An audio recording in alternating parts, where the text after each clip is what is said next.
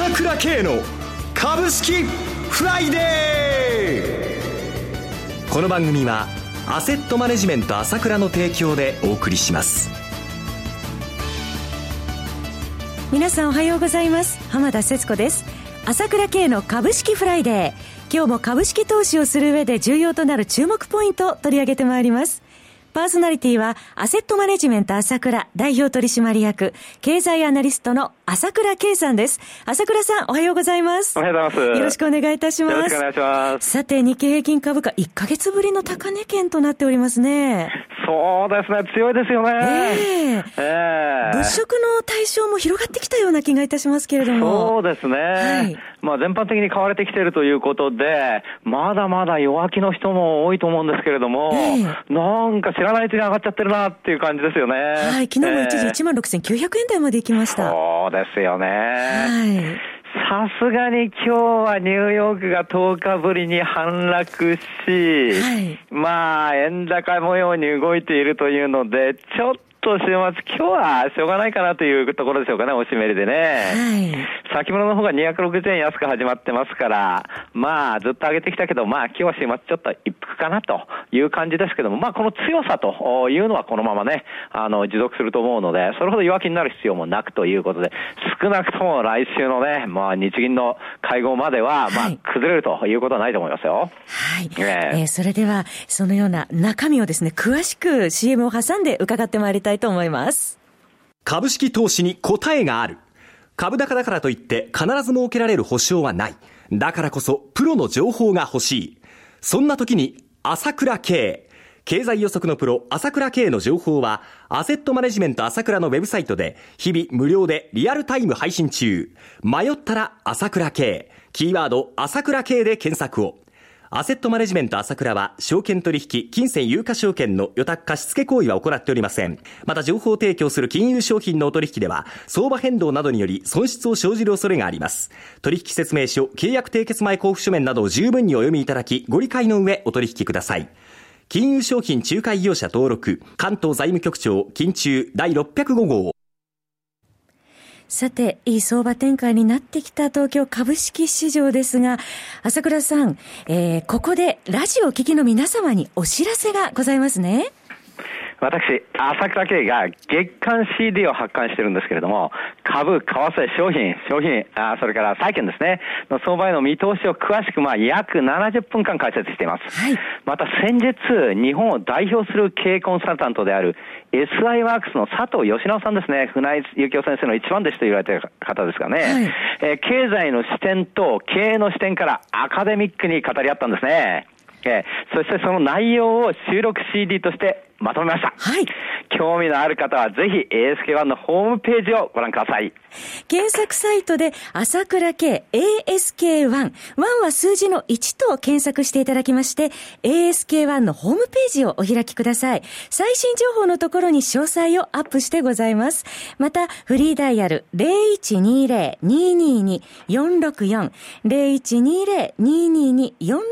でもご案内が可能です。以上、えー、お知らせでした。えー、さて、朝倉さん、今後のマーケットの焦点についてなんですけれども、いろいろテーマが出てまいりましたね。そうですね。まずこの任天堂祭りの凄さですよね。はい。これ、多くの人が驚いたと思いますけれども。連日の商いですね。ままず5000億円。はい。まあ、売買代金が出てきたんで、すごいなって、こんなことがあるのかなと私も思いましたけども、えー、その後7000億円になって7300億円になっちゃって、はいびっくりしました。昨日は5000億円また減ったものの、ものすごい売買高ですからね。はい、で、これいかにすごいかというとですね、まあ、韓国とか、まあ、いろいろこう、インドネシアとか、アジア各地域ありますけれども、はい、こんな売買高ありませんからね。その国の株式市場として。この7000億っていうのは、では、新興国の一つの売買高っていうそれ以上ですよ。全然凌駕しちゃってます。えー、アメリカだって、1銘柄ここまで行くのないですよ。それだけでは、この任天堂によって、えー、停留が大きく変化していくっていう可能性もあるということですか？可能性があるということを思うべきでしょうね。はい、やっぱり何か相場が変わるとき大きな変化が起こるものですけれども、はい、これは私、あの、来週末の、まあ、日銀の動向を見なければ分かりませんけれども、はい、ことによるとその動向次第ではですね、ものすごい変化が起こる可能性を秘めてますよね。そういった大きな変化が起こるときっていうのは何かとんでもないびっくりした現象が起こるんですけれども、はい、今回のこともですね、その前兆である可能性もあります。はい。はい。まあ、いずれにしても今後、その日銀の動向というのが一番重要にはなってくると思うんですが、はい。はい。えー、7月28日29の日銀金融政策決定会合については、朝倉さん、どのようにご覧になってますか？そうですね。まあ、まず私何度か言いましたけども、はい、まあ、昨日ですね、あの、実はあの、黒田日銀総裁がね、あのヘリコプターマネーを否定したという方、はい、必要性も可能性もないと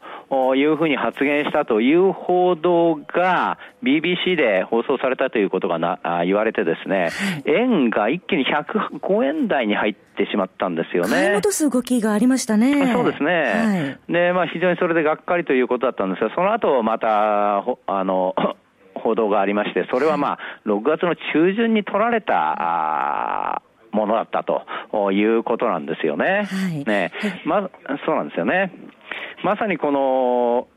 先月までと、また違ってきてるわけなんで、ここがポイントなんですよね。はい。はい。そのヘリコプターマネー、まあ今話題になっていますけれども。そうなんですよね。はい。で、この話が出てから、いわゆる相場のなんていうのかな、すべてが変わってきたという形なんですよね。もともとなんでこのようになってきたかというと、7月の11日、バーナンキさんが日本に来てからですよね。はい、それまでは7月の11日、円相場100円だったんですから。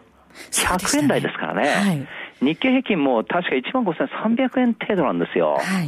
そっからガラッというふうに変わってきたわけですね。す、えー、べ、てはこのヘリコプターマネーの話からですね、ガラって変わってきたというのが今日の状況なんですよね。まさに7月11日が相場の転換点となったと。そういうことです。はい、はい、はいはいはいで、これなんですけれども、まあ、バーナンキさんが来たということで大々的に報道されましたけども、はい、これでまあ一応、我々思い出すのはいつもこの政策、国が政策変えたいときに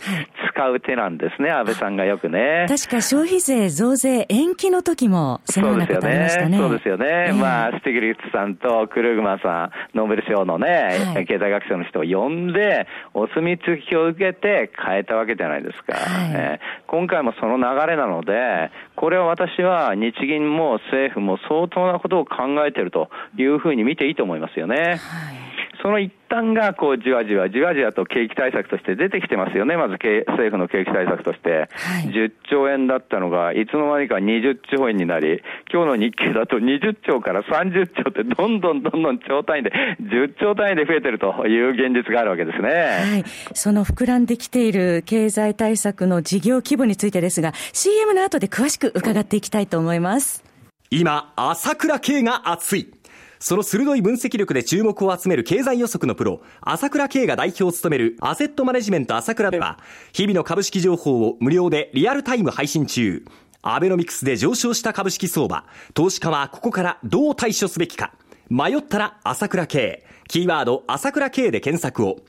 アセットマネジメント朝倉は、証券取引、金銭有価証券の予託貸付行為は行っておりません。また、情報提供する金融商品のお取引では、相場変動などにより損失を生じる恐れがあります。取引説明書、契約締結前交付書面など十分にお読みいただき、ご理解の上お取引ください。金融商品仲介業者登録、関東財務局長、金中第605号。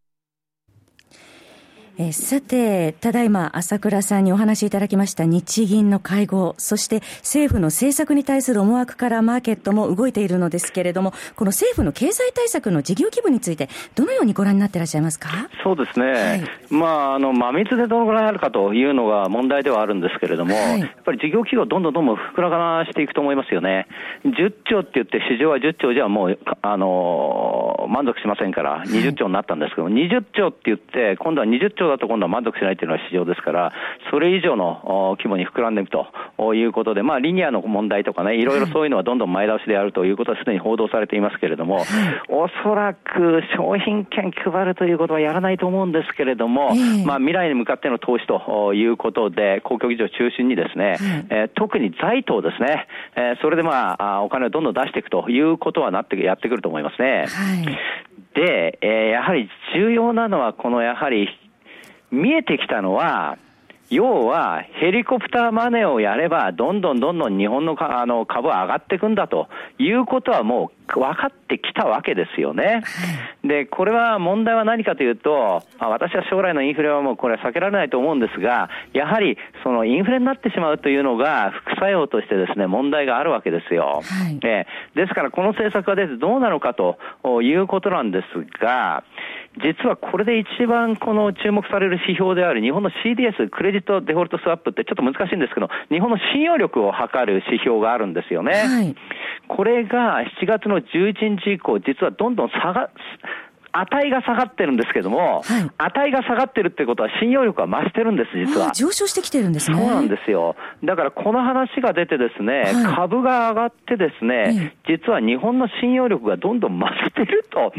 いうのが現状なんですよ。はい、えー、ですからこれはまあ膨らませれば膨らませるほどですね、あの、こう、経済に対しては効果があるということになると思います。そうすると信用力上昇ということは外国人投資家もそこは評価してくるということですまあ、ものすごく評価してると思いますね。はい、えー、今のあのやり方というのは評価してると思います。はい、で私はあの先月も言いましたけども、まあ、少なくともですね、えー、ヘリコプターマネーについて検討している、この一言がですね、えー、来週のですね、えー、記者会見、黒田さんの記者会見で必要なことだと思うんですよね。はい、えー、やるやらないはともかくとしてですね、で、そのブレインと言われる浜田教授もですね、はい、まあ1回か2回ならということを言ってるわけなんですけれども、はい。バーナンキさん自体もブログで書いてるんですけれども、うん、まあ、いわゆるその財政政策と金融政策一緒にしちゃって、まあ、いわば今まででも日銀はもうヘリコプターまでやってんだけども、それやってるやってるってもっとそういう感じにするわけなんですけども、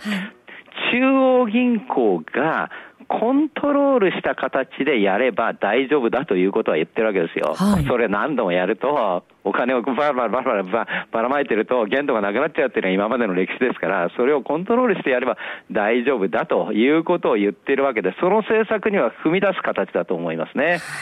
い、で、この覚悟を見せることとにかく、えー、で、バーナンキさん自身も言ってるんですよ。もう中央銀行の仕事は98%トークだって言ってんだから、ドラギさんだって、あの、ユーロを守るためだったら何でもやるとって言ってるわけだから、こういった姿勢を日銀が見せること、何でもやるよということを見せること、これがまあ必要だと思いますよね。それでまあ相場はどんどん良くなる可能性があるということです。そろそろお時間です。えー、お話はアセットマネジメント朝倉代表取締役経済アナリストの朝倉圭さんでした。